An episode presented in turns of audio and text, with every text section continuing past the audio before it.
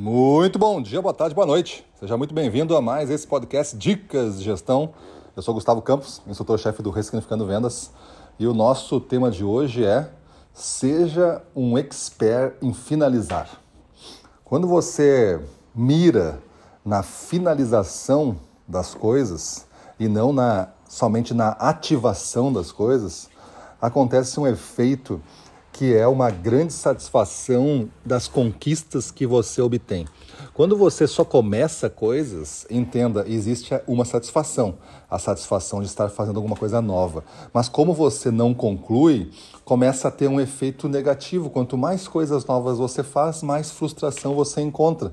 Porque a grande satisfação está na finalização, a grande satisfação está na entrega, a grande satisfação está no recebimento de algo em troca por este término do que você tinha que fazer. Quando você não atinge isso, você não consegue ter essa conquista final. E ao não ter a conquista final, você não tem a grande parte do bolo. Você só teve o gostinho, só o cheirinho do bolo e não comeu nenhum pedaço dele. Então, seja um expert em finalizar. Coloque metas para vocês, inicie atividades, inicie coisas novas, busque a novidade, mas não pare enquanto você não finalizar aquele objetivo. Se você educar sua mente, isso é um critério de educação, ninguém nasce com um defeito desse tipo, a gente cria esse defeito e se molda assim. Então você pode se moldar diferente. Defina coisas que você quer finalizar. Por incrível que pareça, isso é diferente de definir objetivos. Para muitas pessoas, definir objetivos significa assim: vou fazer se der. Eu vou fazer se tudo mais conspirar e eu tiver tempo para fazer. Nunca vai acontecer. Nunca vai acontecer. Da, nos últimos 10 anos, quando você teve tempo? Se você até sofreu um acidente, ficou em casa parado, você não tinha tempo em casa parado.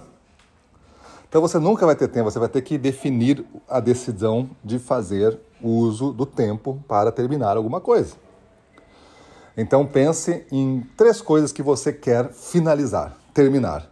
E não descanse agora enquanto você não terminar elas. Pode demorar dois meses, três meses, mas você vai ver que este exercício vai começar a mudar a moldura que você está hoje.